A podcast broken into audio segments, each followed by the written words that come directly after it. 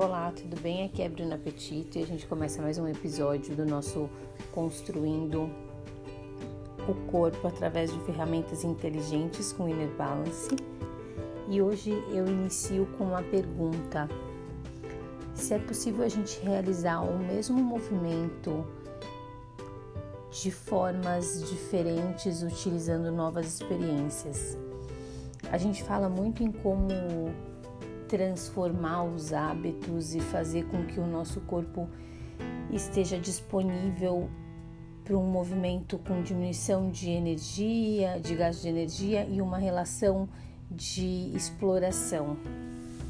Mas os meus movimentos do cotidiano é, é possível eu realizar eles sempre pensando ou agindo nesse lugar de exploração? É óbvio que a gente não vai ter sempre uma escuta florada no nosso corpo, porque deixaria todo mundo louco, né? Mas eu tenho uma relação de quando eu penso em fazer um movimento, eu coloco no automático ou eu dou a possibilidade para o meu corpo descobrir o caminho que eu vou efetuar isso. Então, para gente pensar a respeito. A gente tem uma prática muito simples e eu peço que todo mundo deite num lugar confortável. Não precisa ter espaço, é simplesmente deitar.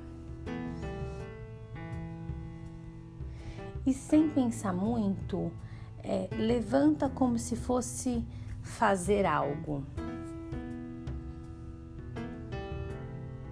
Depois que a gente levantar, a gente para um pouquinho e tenta relembrar o caminho que a gente fez.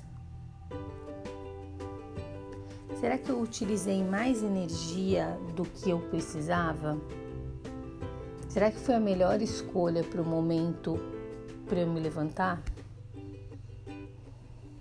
E o quanto eu explorei essa subida, né, essa mudança de nível e agora a gente vai deitar de um jeito mais consciente. Então não preciso, pode ser exatamente do mesmo jeito que você deitou, que você levantou, não tem problema, mas o que a gente vai pensar é qual é a forma mais mais prazerosa, o que o meu corpo me fala de um caminho que seja inteligente para eu descer. Manda informação e volta para o chão.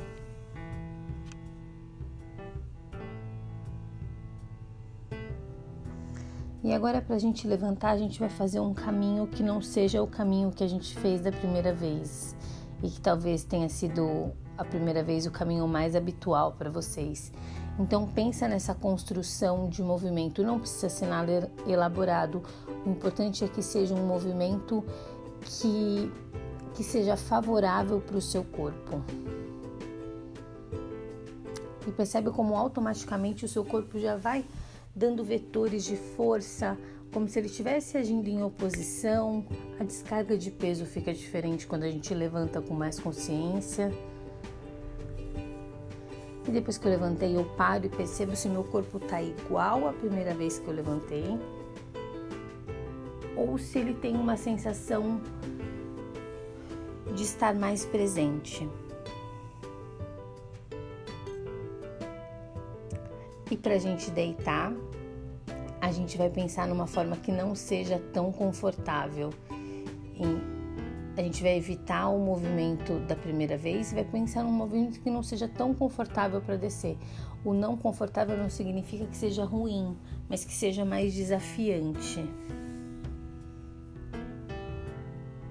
Percebe como automaticamente o nosso corpo é convidado a trazer um pouco mais de potência, um pouco mais de energia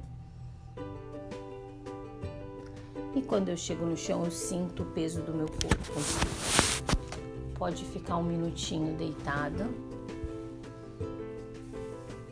Sente o peso do corpo inteiro no chão. As partes que tocam mais ou menos.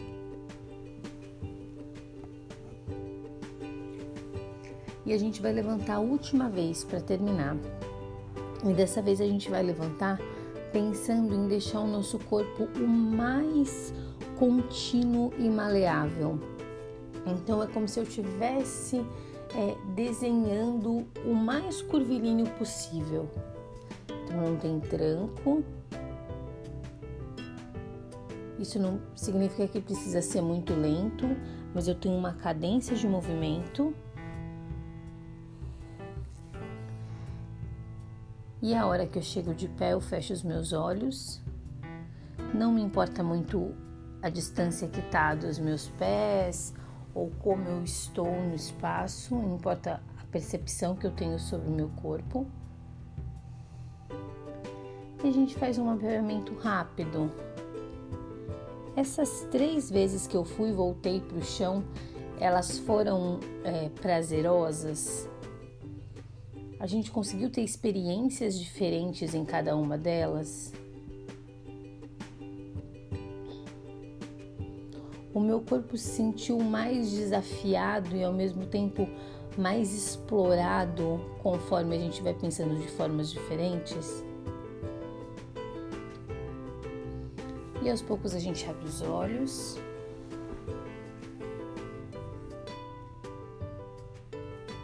E a gente começa a pensar como o nosso corpo e nossa mente tem possibilidade de desenhar os mesmos caminhos e fazer a mesma história de formas é,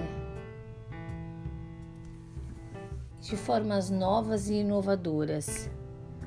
Tem centenas de possibilidades que a gente pode fazer o mesmo movimento e às vezes aparentemente a gente está realizando o mesmo a mesma ação, mas internamente os, as minhas escolhas são escolhas diferentes. Então, para essa semana, eu convido vocês a pensar em como os nossos movimentos do cotidiano podem ser mais prazerosos e como eles podem ser mais funcionais. Eu espero que isso desperte uma curiosidade em vocês e que a gente se veja semana que vem. Muito obrigada.